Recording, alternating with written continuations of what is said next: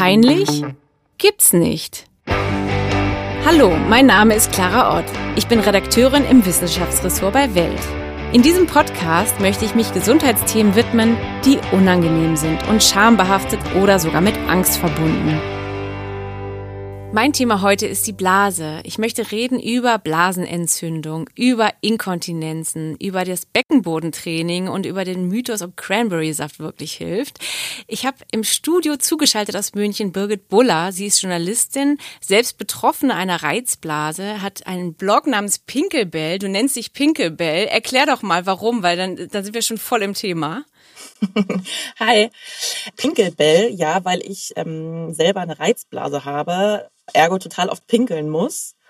Und mir dachte, dieses Thema muss irgendwie aus dieser Apotheken-Umschau-Schublade raus und ein bisschen mehr in die Medien gerückt werden. Und da dachte ich mir, ja. Pinkelbell ist ein süßer Name wegen Tinkerbell von Peter Pan. Und deswegen ah, ähm, okay. habe ich mir gedacht, süß. Ja, du hast ja sogar ein Buch drüber geschrieben und ich finde es so wichtig, weil man redet ja viel zu selten drüber. Dein Anspruch ist ja so ein bisschen die beste Freundin zu sein, die man mitnimmt zum Urologen und da sind so viel verstörende Dinge schon drin, dass man denkt, als Frau zum Urologen, keine Ahnung.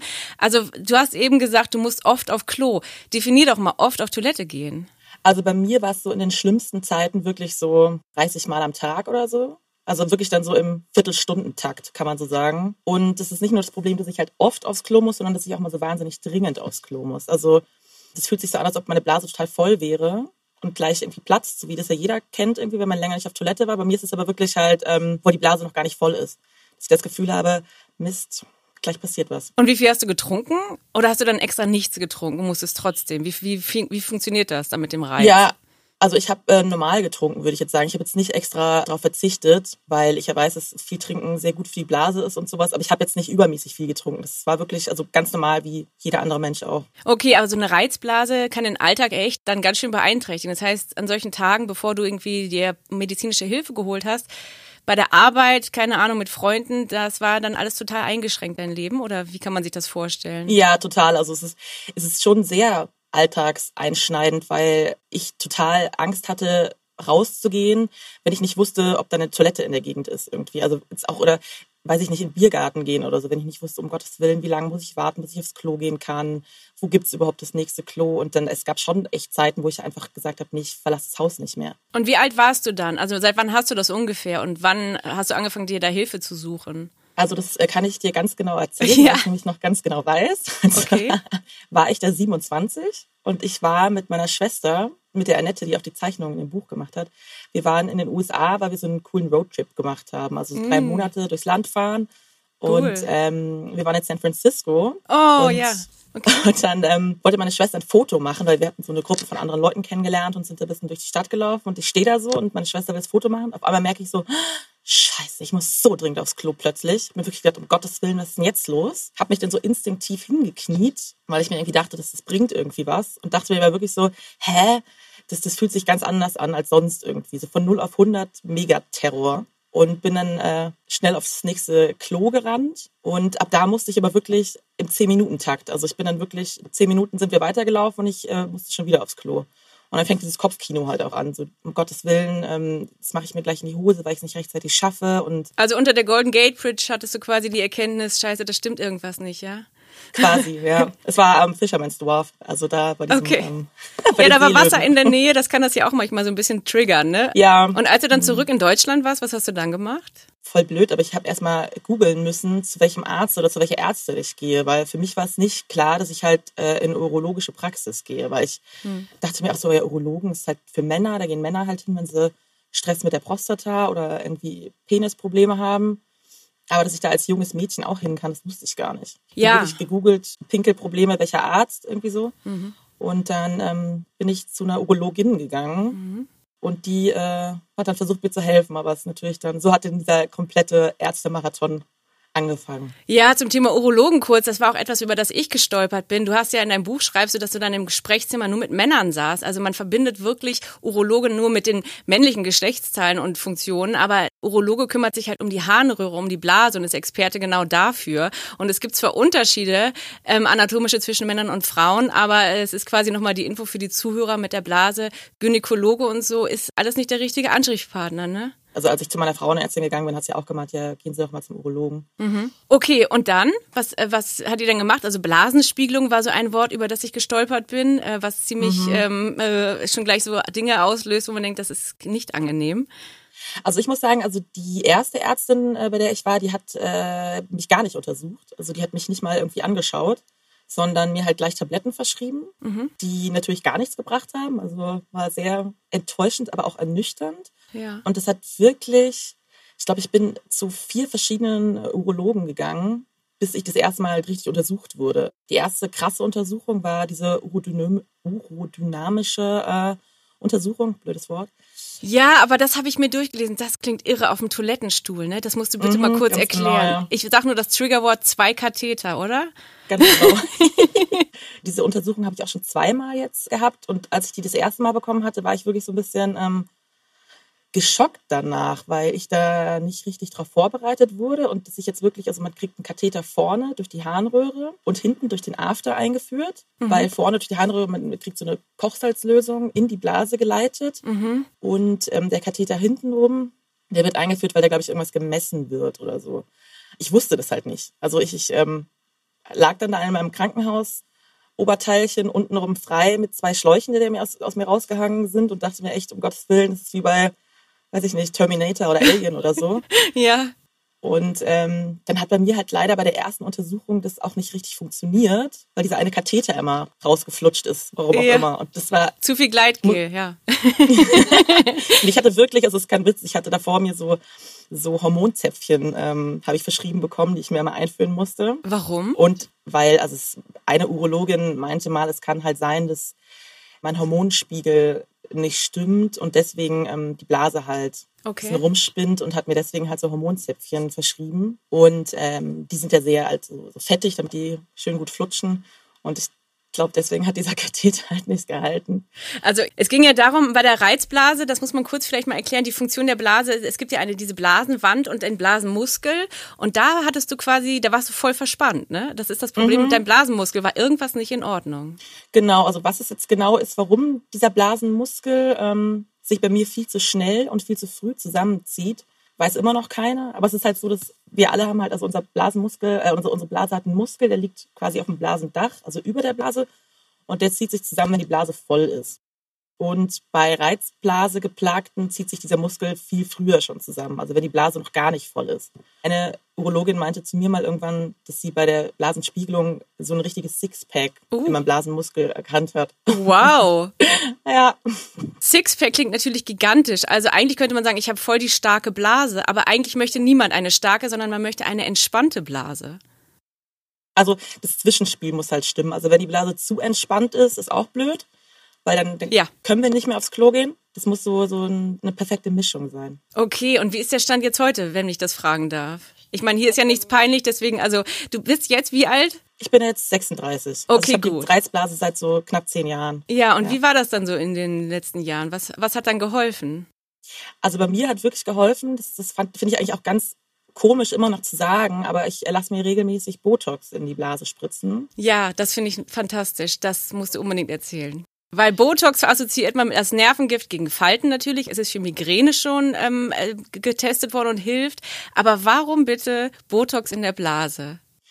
Botox ist ja, wie du schon gesagt hast, halt dieses Nervengift, was die Muskeln halt so ein bisschen lahmlegt oder halt entspannt, damit wir halt quasi jetzt auch die Stirn nicht mehr krausziehen können und so keine Falten entstehen.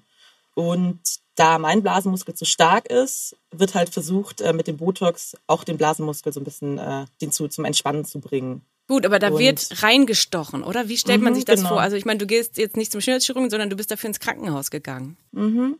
Also ich habe, äh, ich muss dazu sagen, ich habe das immer unter Vollnarkose gemacht. Also ich habe vor kurzem erfahren, dass man das auch irgendwie in der Praxis machen kann, also ohne Narkose.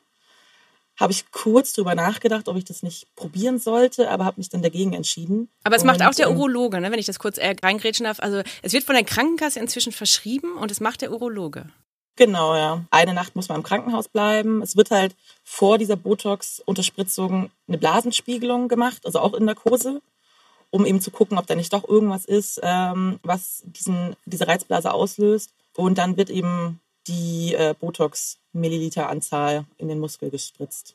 Okay. Davon kriegt man aber nichts mit. Okay, und dann, was hatte das dann für einen Effekt? Hast du dann, hat es sofort geholfen oder wie war das? Nee, das dauert so ähm, zwei Wochen oder so, bis diese volle Botox-Wirkung entfaltet ist und seine ganze Power rausgeknallt hat und dann. Ähm, also Botox in Sixpack, also das finde ich schon mal super, okay. Und dann? Also ich habe das Gefühl, dass ich jetzt wieder eine normale Blase habe. Also obwohl ich traurigerweise sagen muss, ich weiß nicht, ob die normal ist, weil ich weiß ehrlich gesagt gar nicht mehr, wie sich eine normale Blase anfühlt. Aber ich glaube, dass es früher auch so war bei mir. Okay, ähm, was jetzt nicht dein Thema ist, aber über das du sehr gut aufklärst und was mir jetzt auch noch nicht alles so klar war, ist das Thema Inkontinenz dass es vor allem so viele Unterarten gibt, so viele verschiedene. Also ich sage jetzt mal nur so kurz, es gibt Dranginkontinenz, Kicherinkontinenz fand ich, klingt natürlich lustig, ist es nicht. Reflexinkontinenz und ähm, letztendlich geht es darum, dass es, ja, dass man das nicht unter Kontrolle hat, was die Blase macht und mhm. das richtig, richtig peinlich ist. Ja. Also, das war ja etwas, unter dem du vielleicht auch gelitten hast. Wie ist das so? Wie ist das Feedback überhaupt bei deinem Blog gewesen? Wie viele Leute haben dir geschrieben, ey, ich leide auch an Inkontinenz? Weil darüber redet man ja eigentlich überhaupt nicht gerne. Also da habe ich mich schon auch so ein bisschen gewundert, dass es dann doch so viele waren. Also was heißt so viele, aber dass es überhaupt irgendjemand war, der da geschrieben hat, wow, finde ich voll cool, dass du diesen Blog hast, weil mir geht's ähnlich. Es gibt wirklich aber auch Leute, die da, die die öffentlich halt einfach sagen, ja, ich trage halt Windeln, obwohl ich halt erst 18 bin. Und das fand ich schon sehr, sehr erstaunlich, dass mir solche Mädchen dann irgendwie auch schreiben und fragen, und trägst du auch Windeln? Und ich so, nee, so schlimm ist es bei mir nicht, Gott sei Dank. Also richtige Erwachsenenwindeln, weil es gibt ja Einlagen, mhm. alles Mögliche. Vielleicht hilft man sich erst mit so normalen Monatsbinden. Also was gibt es denn da überhaupt für Methoden? Was machen die Leute denn? Also es, ist, es gibt schon jetzt immer mehr Firmen auch, die sich auf so Inkontinenzunterwäsche auch spezialisieren. Also so ähnlich wie die Periodenunterwäsche. Ja, das ist ja ein ähm, sehr großer Trend. Also kann man theoretisch Periodenunterwäsche tragen bei Inkontinenz? Also ich glaube, es kommt halt darauf an, wie stark jetzt so eine Inkontinenz ausgeprägt ist. Also wenn jetzt nur bei einer Belastungsinkontinenz jetzt angenommen nur so ein paar Tröpfchen beim Husten oder Lachen irgendwie mhm. rausgehen, dann würde ich sagen ja. Aber wenn du jetzt wirklich sagst, du hast halt eine richtig extreme Dranginkontinenz, wo ja. die ganze Blase sich halt entleert, dann natürlich nicht. Also okay. ist immer die Frage, wie schlimm es halt ist. Also es leiden ja in Deutschland äh, ungefähr 10 Millionen Menschen, schätzt man, Männer wie Frauen an Inkontinenz, aber natürlich redet man ungern drüber, deswegen gibt es keine genauen Zahlen. Mhm, aber es sind halt genau. halt sehr, sehr viele Menschen betroffen. Deswegen ähm, können wir vielleicht nochmal die, was sind so deiner Meinung nach die häufigsten Inkontinenzarten? Also man kann so grob sagen, dass die Dranginkontinenz und die Belastungsinkontinenz so die am häufigsten verbreitetsten Inkontinenzen sind. Die Dranginkontinenz, da ist halt die Blase schuld, weil der Blasenmuskel sich einfach zu schnell und zu extrem zusammenzieht. Und bei der Belastungsinkontinenz ist die Blase okay, aber der Schließmuskel zu schwach. Also das haben ganz viele Frauen nach der Schwangerschaft und der Geburt, mhm. dass der Schließmuskel einfach halt ausgeleiert ist und deswegen nicht mehr halten kann. Also wir haben ja zwei Schließmuskel da, genau wie am Po. Das haben wir schon in einer anderen Podcast-Folge detailliert erklärt. Also wir haben eigentlich vier Schließmuskel. Das ist, glaube ich, den meisten Menschen auch überhaupt nicht klar, oder? Wie fantastisch unser Körper eigentlich funktioniert, wenn er funktioniert. Ja, ich finde das auch total irre. Aber dass wir, also ich wusste, dass die Blase zwei Schließmuskeln hat, aber dass der Darm auch zwei hat, das wusste ich zum Beispiel auch nicht. Ah. Das ist echt. Mhm. Okay, aber es hängt dann bei der Blase, wenn man inkontinent ist, auch am äußeren Schließmuskeln oder am inneren? Genau, Weil er ist dann am schuld. äußeren. Ja. Also den äußeren können wir ja selber steuern. Deswegen ist Beckenbodentraining auch wirklich sehr, sehr wichtig. Ja, da kommen wir später nochmal zu, unbedingt. Mhm. Das ist aber schon ein sehr wichtiges Wort, ja. Mhm. Und je stärker der Beckenboden, desto besser. Also es kann auch zu Problemen mit der Blase oder dem kompletten Harnapparat führen, wenn der Beckenboden zu verkrampft ist weil sich dann, also wenn der komplette Unterleib quasi verkrampft ist durch den Beckenboden, das ist dann auch wieder schlecht. Dann muss man lernen, den Beckenboden zu entspannen. Also es ist alles ein sehr komplexes Thema. Auf jeden Fall äh, taucht die Belastungsinkontinenz auf bei so klassischen Sachen wie Hüpfen, wie Rennen, Sportarten, also so Alltagssachen, die eigentlich Spaß machen und wichtig sind. Äh, oder jetzt gerade nach der Schwangerschaft, die Mutter hebt ihr Kind hoch oder geht aufs Trampolin mit dem Kind. Mhm, also es ist wirklich, deswegen ist es auch verdammt wichtig, halt, dass man das Wochenbett einhält, habe ich mir sagen lassen. Okay. Weil ganz viele Frauen ja dann direkt nach der Geburt meinen, sie müssen aufstehen und irgendwie rumlaufen. Das sollte man nicht machen. Und halt wirklich Beckenbodentraining echt sehr, sehr ernst nehmen. Mhm. Weil das ist ja das Gute an der Belastungsinkontinenz. Man kann die durch Beckenbodentraining ganz gut wieder in den Griff kriegen. Okay, aber dann gibt's ja noch so andere Inkontinenzarten. Was kann man da machen? Also Kicherinkontinenz, wenn ich da nochmal zurückkomme, das ähm, ist, äh, taucht angeblich häufig bei jungen Mädchen auf. Das ist diese klassische Situation, dieser Spruch auch, man, man hat sich vor Lachen in die Hose gepinkelt. Das klingt ja immer ganz lustig, aber das passiert ja wirklich Menschen. Das ist aber auch so eine Unterform von der Belastungsinkontinenz. Also da ist es wirklich meistens so, dass, dass der Beckenboden halt einfach zu schwach ist und das Zusammenspiel von Beckenboden und Blase halt nicht so funktioniert. Und dann kommt es halt zu diesem, wenn man dann halt einen absolut mega Lachflash bekommt und total Druck ausübt, dann äh, geht halt was daneben. Was ich auch noch nicht kannte, ist die koitale Inkontinenz. Das kannst du mhm. bitte mal gerne erklären. Das wird, glaube ich, viele interessieren, vielleicht auch Männer. Also das äh, bedeutet, dass man während dem Sex, also genauer gesagt während dem Orgasmus, pinkelt. Also das ist auch eine Unterform der äh, Belastungsinkontinenz eigentlich, weil es meistens daran liegt, dass der Beckenboden durch eine gewisse Sexstellung so beansprucht wird, dass der nicht mehr richtig halten kann. Deswegen ist es, also wenn man irgendwie häufiger das Problem hat, dass man sich äh, in die Hose macht, ist ja das falsche Wort jetzt, also dem Sex äh, pinkelt, dann sollte man ähm, die Stellung vielleicht mal überdenken und andere Stellungen ausprobieren und gucken, wo es nicht, also mit welcher Stellung man irgendwie nicht pinkelt. Genau, weil die ähm, Anatomie an der Stelle, für alle, die es nicht wissen, ist ja, dass die Harnröhre direkt unter der Klitoris ist und dann ist quasi ein geringer Stellungswinkel besser als so ein steiler äh, Winkel bei einer Stellung. Ne? Genau. Ne? Darüber muss man sich Gedanken mhm. machen. Und was man auch noch mal kurz erklären muss, ist, dass das jetzt nichts mit der berühmten weiblichen e Ejakulation zu tun hat, dieses Squirting, also dass man überhaupt, ne, da kommt ja so ein Sekret raus bei manchen Frauen, das ist ja auch erst so neu erforscht und wird überhaupt erst darüber geredet, dass Frauen ja quasi auch so eine Art weiblichen Samenerguss haben. Das ist damit absolut nicht gemeint. Ne? Mhm. Also dieser, dieses Squirting, das kommt ja äh, soweit ich das weiß, glaube ich, äh, aus der weiblichen Prostata, weil Frauen haben nämlich auch so zwei kleine Prostata-Punkte. Das habe ich vor, vor, kurzem erst äh, gehört, wusste ich auch nicht. Können wir endlich los? Ja, Moment, ich muss mir gerade noch ein Ticket organisieren. Äh, welche S-Bahn nehmen wir nochmal? Du holst dir jetzt am besten mal das Deutschland-Ticket. Das geht ganz schnell. Und schon können wir mit allen Bussen und Regionalbahnen fahren, wann wir möchten. Und auch wohin wir wollen? Ja, wir steigen einfach ein und müssen uns mit dem Deutschlandticket um keine weiteren Tickets kümmern. Egal, ob du montags damit ins Büro fährst oder wir spontan nach Berlin wollen oder am Wochenende ins Grüne. Okay, das heißt, wenn ich mit den Jungs zum Auswärtsspiel will, steige ich einfach mit meinem Ticket in die Regionalbahn und den Bus und fahre zum Stadion. ja, ganz genau. Aber jetzt geht's erstmal zum Shoppen in die Stadt. Und? Wann möchtest du losfahren? Jetzt informieren unter bahn.de slash Deutschlandticket. Männer kriegen nicht so oft eine Blasenentzündung. Da sind wir beim nächsten schönen großen Thema, finde ich. Das liegt auch daran, dass Männer eine längere Harnröhre haben als wir. Also bei Männern ist sie rund 20 Zentimeter lang und bei Frauen nur so zwischen drei und fünf Zentimetern. Das ist ein, ein super Biotop für Bakterien, Keime oder was auch immer. Ja, das ist wirklich schwierig und wirklich unfair. Also, weil durch die kurze Harnröhre die Bakterien halt einfach einen super kurzen Weg in die Blase haben. Und da ist es eigentlich nur logisch, dass wir öfter Blasenentzündung bekommen.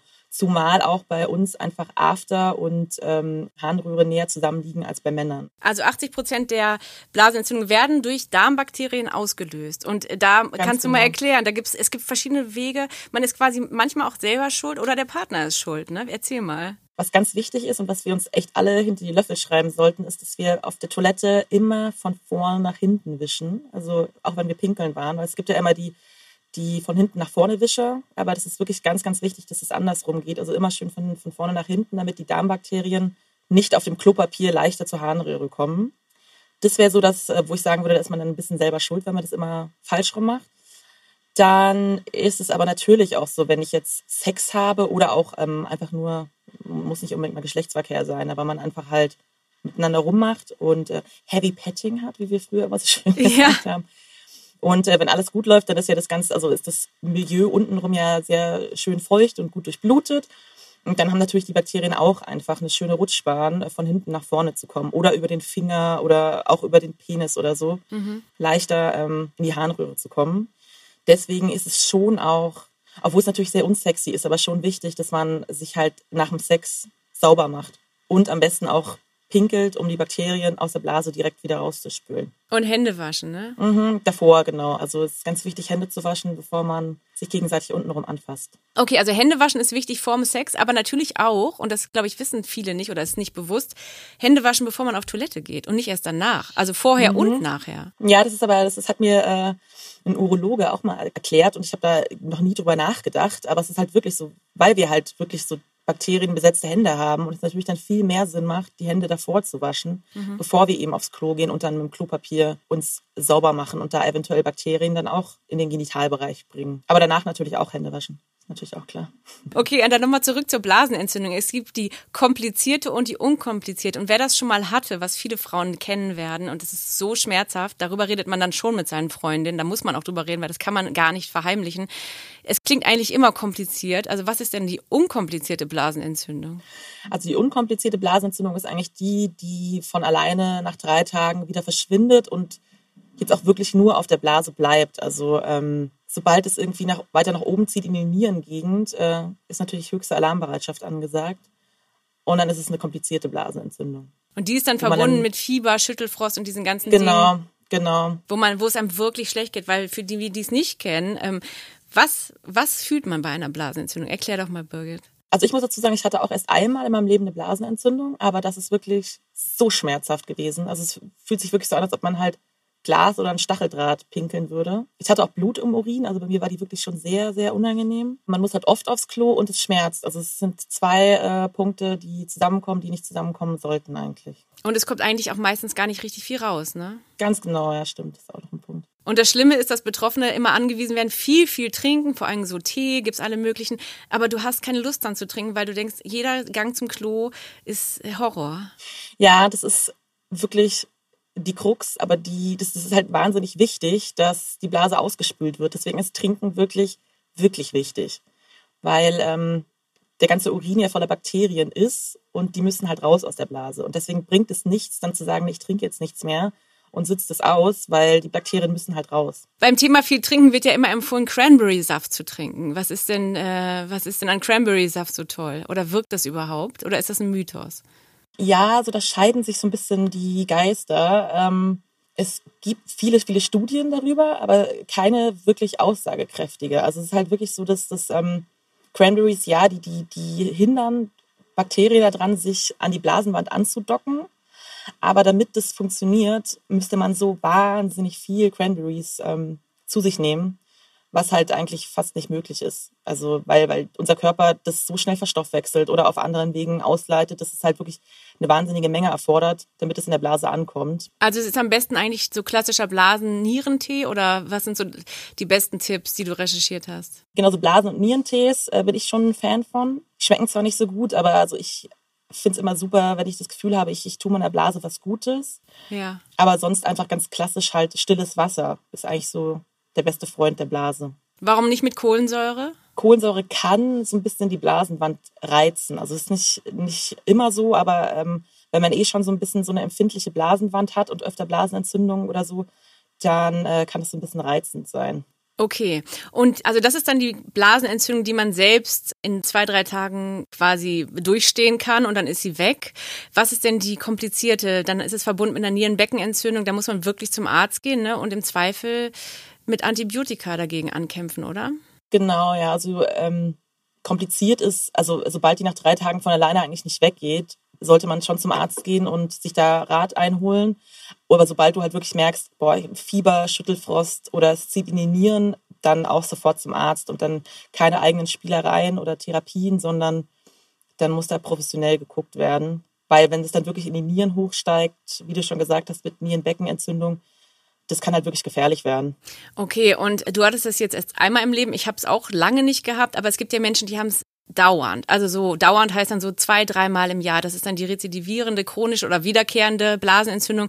Was ist bei diesen Menschen? Warum sind die so anfällig? Was ist da los? Ja, das ist ganz schwierig zu sagen. Also das wissen die Ärzte und Ärztinnen auch gar nicht genau, warum es ein paar Frauen gibt, die das ganz oft kriegen und ein paar nicht. Also das Immunsystem ist vielleicht einfach schwächer. Ah, da hören wir deine Katze im Hintergrund, ganz kurz. Ich weiß gar nicht, ob es auf der Aufnahme ist, aber süß, deine Katze ist dabei. Okay. Ja, der Domi, der läuft hier rum und ähm, ich hole ihn jetzt mal auf den Schoß. Weil ja, Katzen haben ja ein Katzenklo. Das Gute im Gegensatz zu Hunden ist, die können immer auf Klo gehen, ne, wenn sie müssen. Ja, aber ich habe das witzigerweise ist auch so, dass der Domi, also meine Katze, der, ähm, der hat sich das, glaube ich, so ein bisschen von mir abgeschaut und ähm, geht jetzt auch total oft aufs Klo. Also, okay. das ist ganz süß, ja. Zurück zur Wiederkehrenden. Also die manche Frauen sind nie betroffen, haben das Glück, der Kelch geht an ihnen vorbei. Bei den anderen sagt man ja, es gibt ja dann immer gleich, wenn man das erzählt, also wenn man sich dann traut, das zum Beispiel im Büro zu erzählen oder den Freundinnen, gibt es ja gleich immer diese Sprüche, ah, zu viel Sex gehabt, Honeymoon-Krankheit wird es auch genannt. Deswegen erzählt man es natürlich dann auch nicht gerne, weil dann wird man wieder auf sein Sexleben reduziert, oder? Mhm. Also das ist auch so, so ein Stigma, was man da ziemlich schnell angehaftet bekommt. äh, dann hat zu viel gepoppt und irgendwie nicht aufgepasst, was halt ein totaler Schwachsinn ist. Weil es gibt wirklich Frauen, die das halt einfach total oft bekommen, auch wenn die jetzt im Kloster leben und gar keinen Sex haben. Also das ist wirklich vom Körper dann so eine Eigenheit, ähm, dass, dass die einfach öfter eine Entzündung in der Blase kriegen. Wie andere Leute irgendwie halt immer verschnupft sind oder so, mhm. kriegen die halt immer eine Entzündung in der Blase. Und es kann auch damit zu tun haben, dass es nicht richtig auskuriert ist, ne? Also dass man dann eben nach zwei Tagen wieder keine Ahnung was gemacht hat und nicht eben drei Tage im Bett geblieben ist. Und dann hast du noch so Restbakterien genau. in der Blase, ne? Also das ist ja genau das Problem. Ja. Oder wenn man eben ähm, die Antibiotika, die man eventuell wegen der Blasenentzündung vom Arzt oder der Ärztin verschrieben bekommen hat, eben nicht bis zu Ende nimmt, sondern eben nur bis man keine Schmerzen mehr hat. Mhm. Deswegen ist es wirklich wichtig, die wirklich komplett zu nehmen, auch wenn man das Gefühl hat, dass die Entzündung schon längst ausgeheilt ist. Ja, aber eine Sache gibt's ja schon, wo man Männern quasi die Mitschuld geben kann, in Anführungsstrichen. Wir möchten ja keine Männer hier bashen, aber es gibt Bakterien äh, zwischen zwei Menschen, das also die vertragen sich nicht. Und deswegen mhm. soll man viel Sex haben, um sich aneinander zu gewöhnen, was ich dann wiederum einen romantischen Gedanken beim Kennenlernen fand, irgendwie, oder? Das finde ich auch total lustig von unseren Körpern mal wieder. Also wenn man wirklich fremde Bakterien aufnimmt durch Geschlechtsverkehr und die sich mit dem eigenen Bakterienmilieu nicht verstehen muss man einfach mehr Sex haben. Aber man könnte vielleicht auch sagen, boah, wenn die Bakterien sich nicht verstehen, dann ist der Partner oder die Partnerin vielleicht nicht die richtige.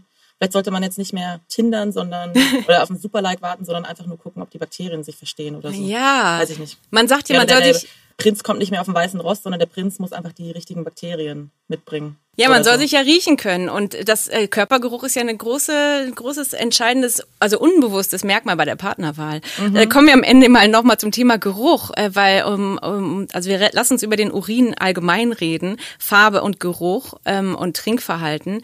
Ein Rat, wo ich nicht ganz sicher war, ob man das immer machen sollte oder nur wenn man Probleme hat, ist, dass man zwischendurch mal am Klopapier riechen sollte.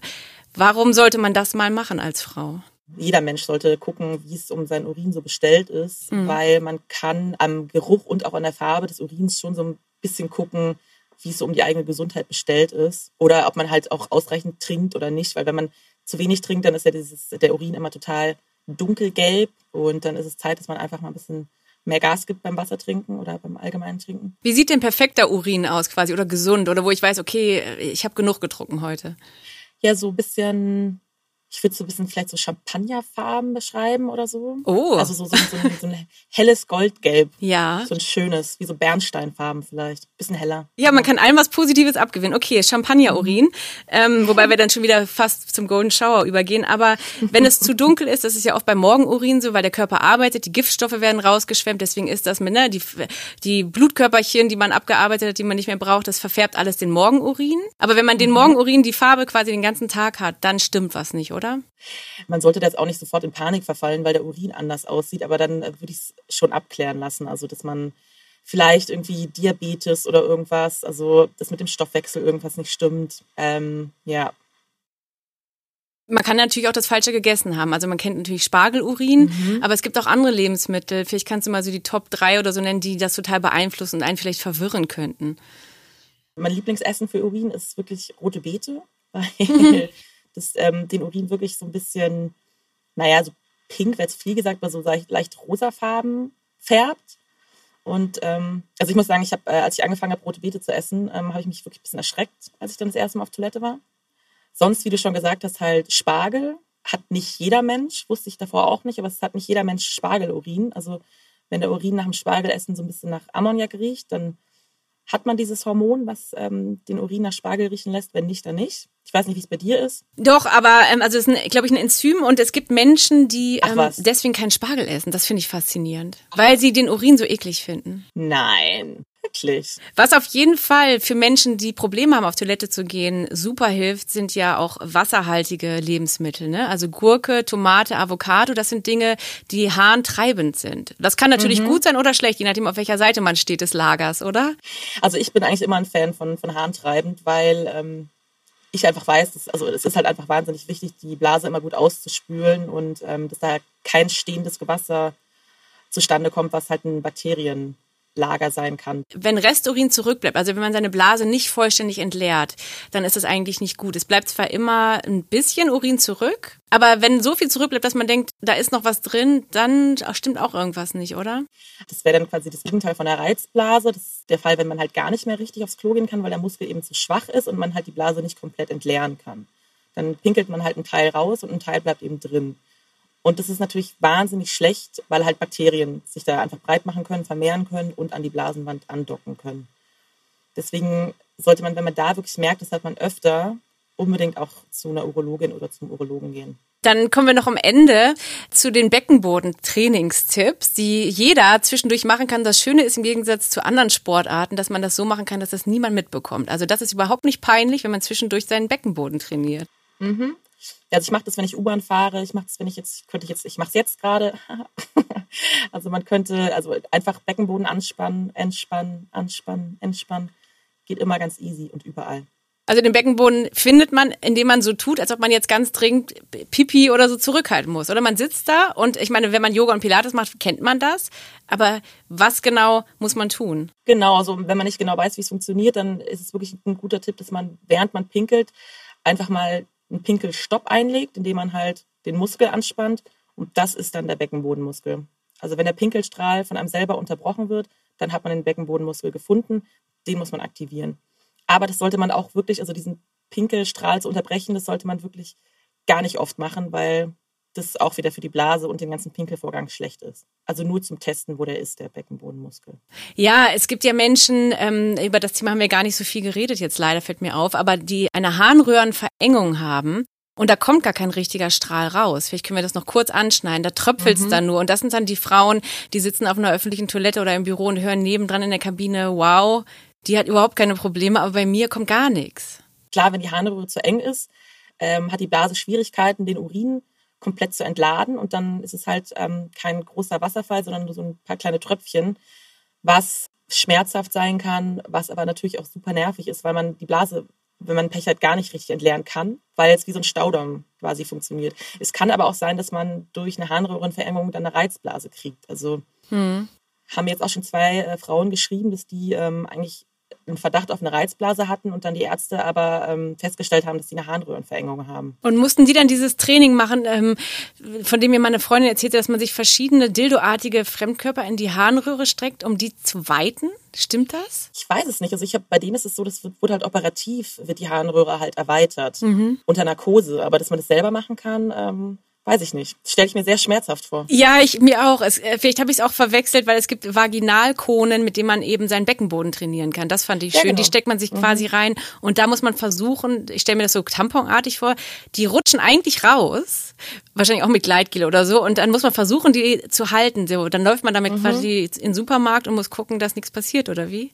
Ja, das ist so ähnlich wie jetzt so, so diese Liebeskugeln sind halt diese Vaginalkonen wirklich halt, wie du sagst, tamponartig und die hält man einfach drin. Aber wenn du halt einen normal funktionierenden Beckenboden hast, dann rutschen die nicht raus. Und dieses Training merkst, merkt man selber auch gar nicht. Also du hast halt diesen Konen eingeführt und äh, wenn alles gut läuft, dann hast du, merkst du gar nicht, dass du den überhaupt drin hast. Okay, also das und dann machst du Beckenbodentraining ohne wirklich das aktiv zu merken. Okay, das ist dann für Menschen, die wirklich äh, mit dem Beckenboden nach Schwangerschaften oder so wirkliche Probleme haben, ne? Ja, aber es ist auch, auch so einfach, weil man hat natürlich durch einen guten Beckenboden ein besseres Sexleben. Man hat eine, ist für die Körperhaltung auch wichtig, eine bessere Ausstrahlung. Also es ist wirklich, dass die innere Mitte, der Beckenboden gestärkt und gesund ist, ist schon auch so sehr wichtig. Das finde ich schön. Nochmal ein Plädoyer für den Beckenbodenmuskel. Ja, das stimmt. Ich meine, es hat mit der Haltung zu tun. Ähm, und wenn wir wissen, wir sind entspannt und es läuft und wir können auf Klo gehen, wenn wir das wollen und nicht, wenn unsere Blase das entscheidet, das, äh, das finde ich eigentlich sehr schön, Birgit. Dann ist meine allerletzte Frage, ähm, weil ich immer meine Gesprächspartner aufrufe. Ich suche ja immer Ideen für andere peinliche Gesprächsthemen, denen ich mich unbedingt widmen muss. Was ist denn abseits von deinem Spezialgebiet etwas, wo du denkst, da wird auch viel zu wenig drüber geredet? Was ich sehr interessant finde, ist, äh wenn du was über Mundgeruch vielleicht mal machen würdest, falls du nicht gemacht hast. Nee, habe ich noch nicht. Mundgeruch nehme ich auf die Liste. Es gibt ja auch so Menschen, die, die äh, so krassen, also die haben so, so mega Angst vor Mundgeruch, die dann sagen, sie sprechen deswegen nicht mit anderen, weil sie denken, sie stinken aus dem Mund und deswegen reden die nicht. Das finde ich auch sehr interessant. Okay, das sind wahrscheinlich die Menschen, die sich jetzt freuen, dass wir Maske tragen müssen. Aber ähm, ich werde das erörtern, Birgit. Ich will, äh, danke dir sehr. Vielen, vielen Dank, dass du mitgemacht hast. Danke dir, hat mich gefreut. Das war es rund um die Blase. Wenn ihr auch Anregungen habt für Themen, denen ich mich widmen soll, dann schickt mir gerne eine E-Mail an clara.ott.welt.de. Abonniert gerne diesen Podcast auf allen Podcast-Plattformen, um keine Folgen zu verpassen. Es gibt ihn alle zwei Wochen. Ich freue mich, wenn ihr das nächste Mal wieder mit dabei seid. Bis dahin, tschüss.